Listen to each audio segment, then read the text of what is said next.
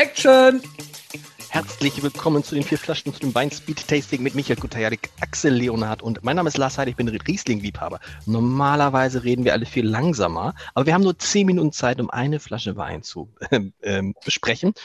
Und das tun wir immer im Wechsel mit den, mit den vier Flaschen, dem Wein-Podcast, äh, wo wir uns ganz lange Zeit nehmen mit Leuten wie Reinhold Beckmann, Wolfgang Kubicki, Luisa Neubauer, Cornelia Poletto. Und dann trinken wir richtig vier Flaschen hintereinander weg. Jetzt nur eine. Ich habe genug geredet. Michael, du bist der Weinkenner.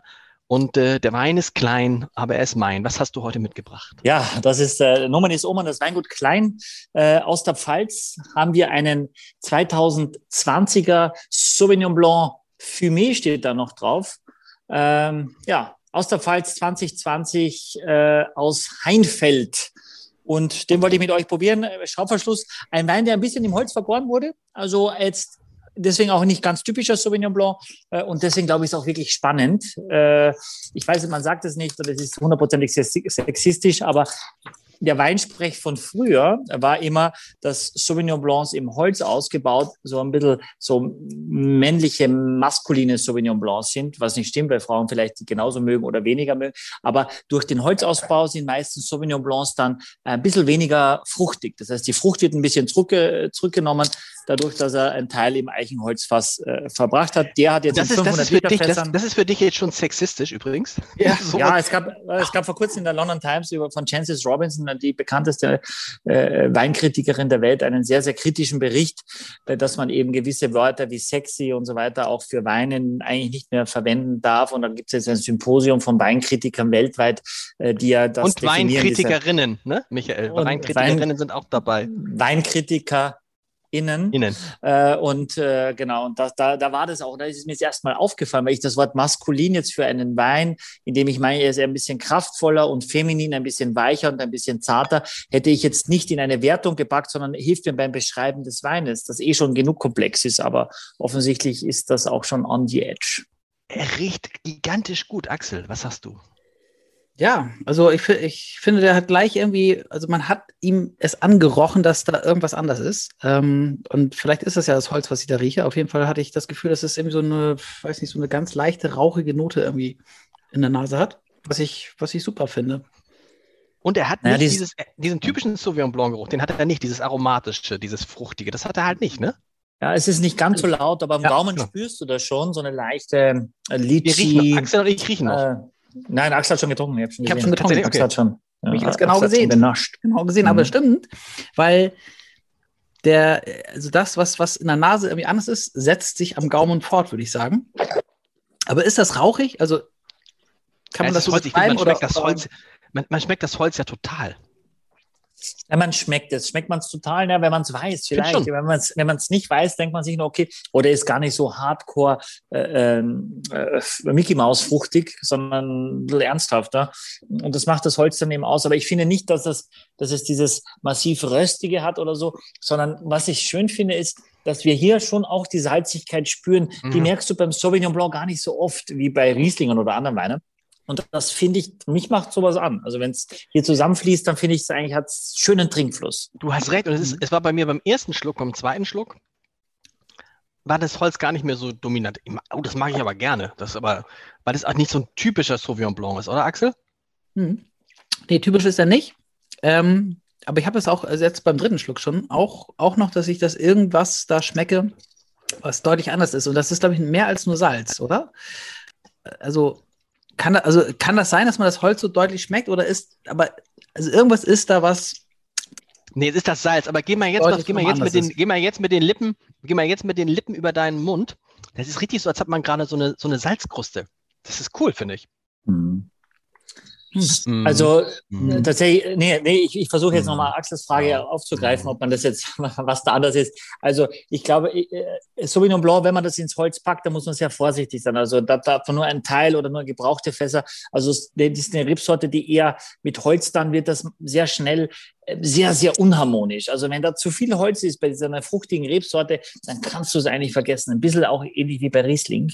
Äh, passt nicht wirklich gut fürs Holz. Es kann aber durchaus bestärk, bestärkend wirken aber, und diese klassische Aromatik ein bisschen wegnehmen. Und dadurch auch für Leute, die sagen, ich bin nicht so der Sauvignon Blanc Trinker, kann man sagen, probier den mal, der ist ein bisschen im Holz, dann ist es eben nicht ganz so kitschig, fruchtig, wie es eben sehr, sehr oft ist. Aber findest du, dass das hier Nee, Axel, warte mal. ist, die Balance? Axel? Ja. Achso, Mm. ah ja. Mm, mm. Jetzt, jetzt deine Frage, Axel. Aber findest du, die Balance ist hier geglückt? Mhm. Mhm. Weil von der. Frucht schmecke ich jetzt nicht mehr viel, ehrlich gesagt. Ja, also du, du riechst es weniger. Ich finde, am Mund hast du schon, dass du, dass du so eine, so eine, so ein Fruchtkompott, so ein frisches Fruchtkompott, ohne dass irgendwas zu laut ist. Es ist sehr, sehr gut eingegliedert. Das hast du schon, dass du denkst, es hat auch so eine leichte Cremigkeit, ohne, ohne richtig so butterig zu sein. Aber es ist nicht so stahlig, hart, geradlinig, sondern es ist so ein bisschen verschnörkelter, ein bisschen barocker, würde man sagen, wie man das früher, also ein bisschen kraftvoller. Und du merkst auch, dass der Wein jetzt, glaube ich, 13 aber Alkohol, also auch nicht so ganz leicht ist. Das brauchst du auch. Mhm. Zucker, Frucht, und- weil sonst ist das Holz zu dominant. Also wenn du so einen laschen Sauvignon Blanc einführst in ein Holzfass, dann schmeckst du nur noch das Holz. Also du brauchst schon ein bisschen, bisschen Kraft vom Wein her, damit er das Holz auch dann gut aufnehmen kann. Und ich, ich finde, das ist sehr gelungen. Also ich kannte den Wein hat er denn im Holz gelegen? Weiß, ist, ist das irgendwie bekannt?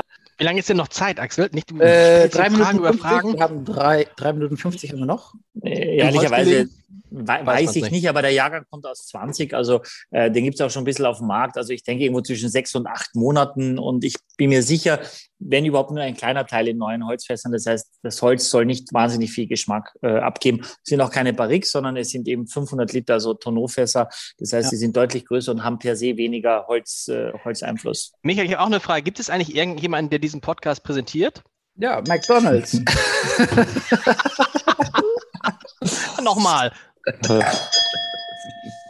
Steht da gar nicht drauf, aber dieser Podcast wird Ihnen präsentiert von Silkes Weinkeller. Danke. Sehr, gut, sehr, sehr guter Äh, Hinweis. Wir kommen zu der, wir kommen, wir bereiten schon mal die Bewertung vor. Nicht unerheblich für die Bewertung ist auch Ja. der Preis. Mhm. Da überrascht uns ja, jetzt kommst du wahrscheinlich wieder mit. Äh, Schätz mal, Axel, was kostet die Flasche? Was würdest du ausgeben? Ja, 11 Euro. Vielleicht. Ja, Ich würde schon, für, ich würde schon fast, ich würde schon 15 Euro, würde ich schon machen. Und Michael grinst.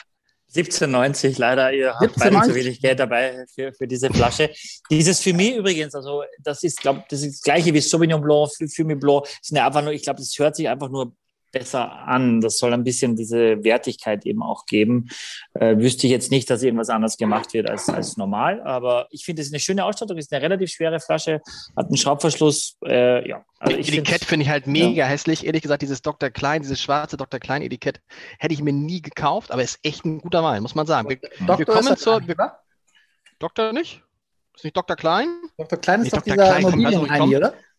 Nee, ich weiß, warum ich drauf komme. Weil Ja.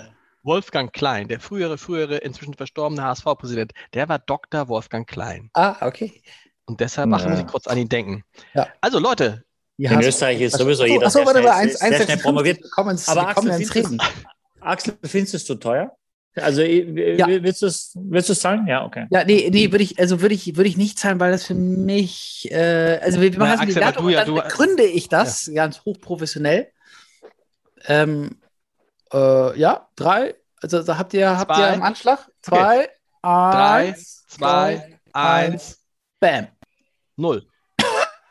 So, Wow. gibt halt zwei Kenner und einen, der ist runterrated. Yeah. Axel, du bist der Kleinste. Du hast eine vier. Warum? Was ist da schiefgelaufen? Äh, ja, man muss ja auch mal zu Extremwerten greifen.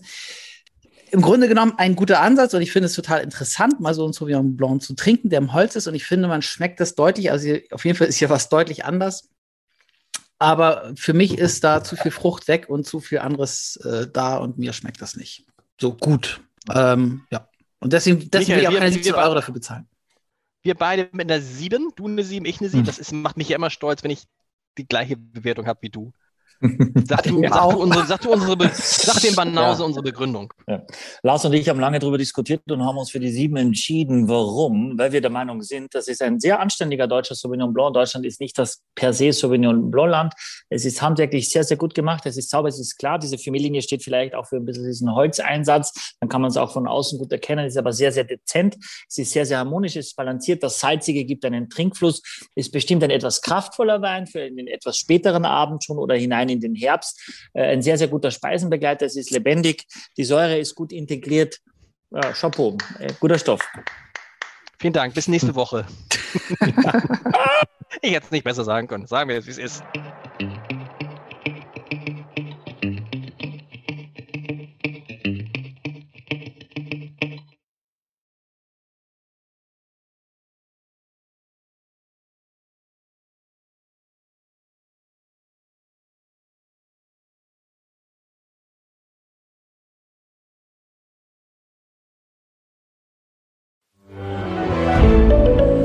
Ein Podcast von Funke.